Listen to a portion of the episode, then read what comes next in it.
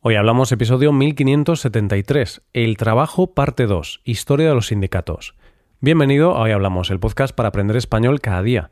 Puedes ver la transcripción, las explicaciones y los ejercicios con soluciones de este episodio en nuestra web. Ese contenido te puede ayudar en tu rutina de estudio de español. Hazte suscriptor premium en hoyhablamos.com. Buenas oyente, ¿qué tal? El político español José Díaz Ramos dijo esto sobre los sindicatos.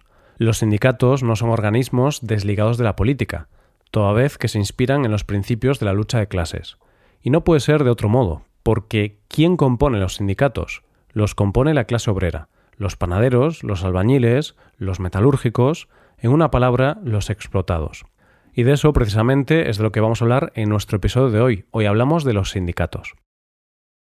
Hay veces, sobre todo al principio de la vida laboral, que nuestra relación con el trabajo podría pasar por una relación tóxica. Me explico.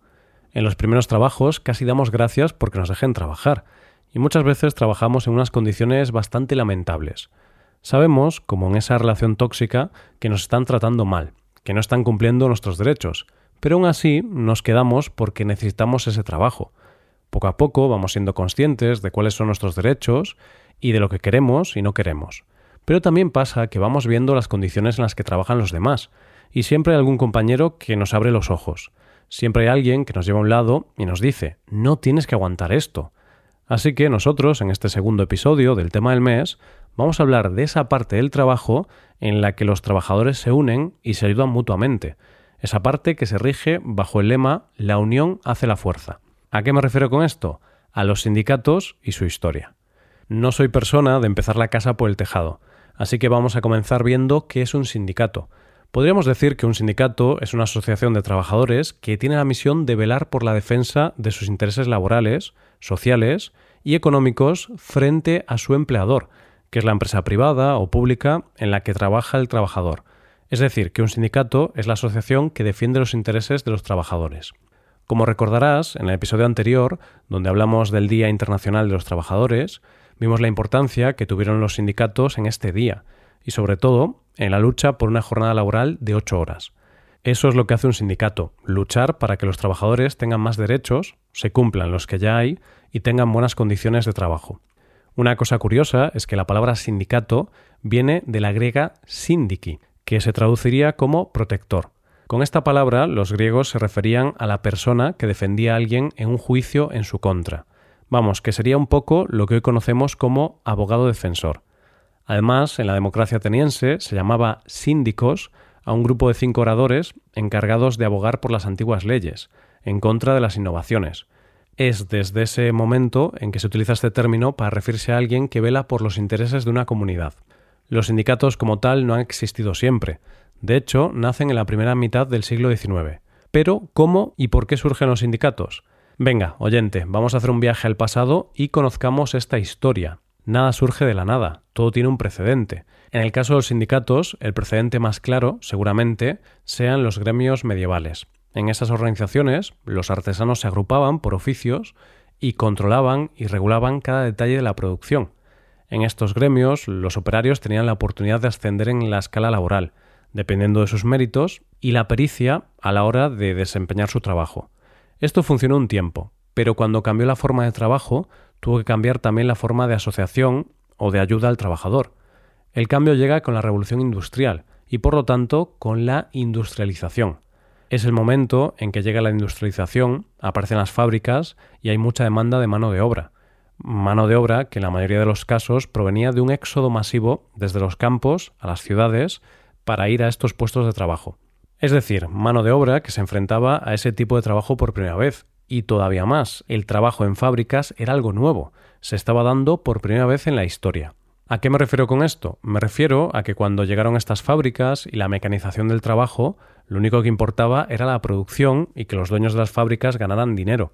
Los trabajadores eran meras herramientas que se utilizaban para ese fin y sus condiciones laborales eran terribles. Era el ejemplo más claro de explotación laboral. ¿Cuáles eran estas condiciones laborales? Jornadas laborales de más de 14 horas, trabajo infantil, salarios que eran una miseria, no había medidas de prevención, hacinamiento, condiciones insalubres y la ausencia total de servicios públicos. Te voy a dar dos ejemplos para que veas de lo que estamos hablando. Los obreros vivían en barrios de obreros, y las condiciones eran tan insalubres, estaban tan abandonados por la sociedad, que en los barrios obreros de ciudades como Manchester, Liverpool o Glasgow, la esperanza de vida estaba en torno a los 26 años en 1840, mientras que la esperanza media de vida en el Reino Unido era de 41 años. El otro ejemplo que te voy a dar también es del Reino Unido, porque allí nació la Revolución Industrial. Allí, la legislación, hasta el año 1875, aún utilizaba los términos amos y siervos, año en que se cambió por patronos y obreros. El caso es que cuando se implementa el trabajo en las fábricas, los obreros ven que tienen que unirse de una manera diferente a los gremios, porque las condiciones son radicalmente diferentes. Las primeras asociaciones de trabajadores surgen en Reino Unido a finales del siglo XVIII con la idea de proteger a los obreros para tener unos derechos mínimos. Surgen así las llamadas sociedades de ayuda mutua o socorro mutuo. ¿Qué hacían estas asociaciones? Su objetivo principal era conseguir mejoras laborales y salariales, pero sobre todo tenían como objetivo proteger a sus miembros en caso de enfermedad, desempleo o huelga. Era algo parecido a lo que es hoy en día la seguridad social, pero a diferencia de la seguridad social, que es algo público y gestionado por el gobierno, en este caso era una iniciativa privada organizada por los propios obreros. Pero claro, a las personas que tenían el poder en sus manos en esa época no les gustaba demasiado que los obreros se pudieran organizar y tomaron medidas. Así que en Reino Unido se crearon las Combinations Laws de 1799 y 1800, que básicamente prohibían la asociación obrera de cualquier tipo. Además, se facilitaba que los empresarios pudieran denunciar y se dejaba claro que se posibilitaba la intervención del ejército en caso de necesidad. En realidad, esta legislación inglesa seguía el ejemplo de Francia, que en el año 1789 había promulgado la ley Le Chapelier, que instauraba la libertad de empresa y sobre todo prohibía los gremios y la libertad de asociación. Al tener que pasar a la ilegalidad y a la clandestinidad, las primeras reivindicaciones de los trabajadores estaban relacionadas con tener el derecho de asociación y reunión. Esto fue así hasta que en el año 1824 un movimiento encabezado por Francis Place obligó al Parlamento británico a derogar aquellas leyes y los obreros pasaron a organizarse ya de manera legal. A partir de este momento hay dos formas de asociación en Reino Unido, los sindicatos de oficio, conocidos como trade unions, y las cooperativas. En un primer momento, los trade unions británicos estaban formados por obreros de una misma localidad y de un mismo oficio, y su objetivo era que los obreros tuvieran apoyo en caso de necesidad. Lo que hacían era buscar aportaciones económicas, para que luego este dinero sirviera para pensiones de jubilación o diferentes ayudas económicas en caso de necesidad. Los trade unions fueron ampliándose con el tiempo y acabaron siendo de ámbito estatal. Y ojo, oyente, que aquí llega un dato importante. En el año 1829, el dirigente obrero de origen irlandés, John Doherty, creó el primer sindicato que se concibió como tal.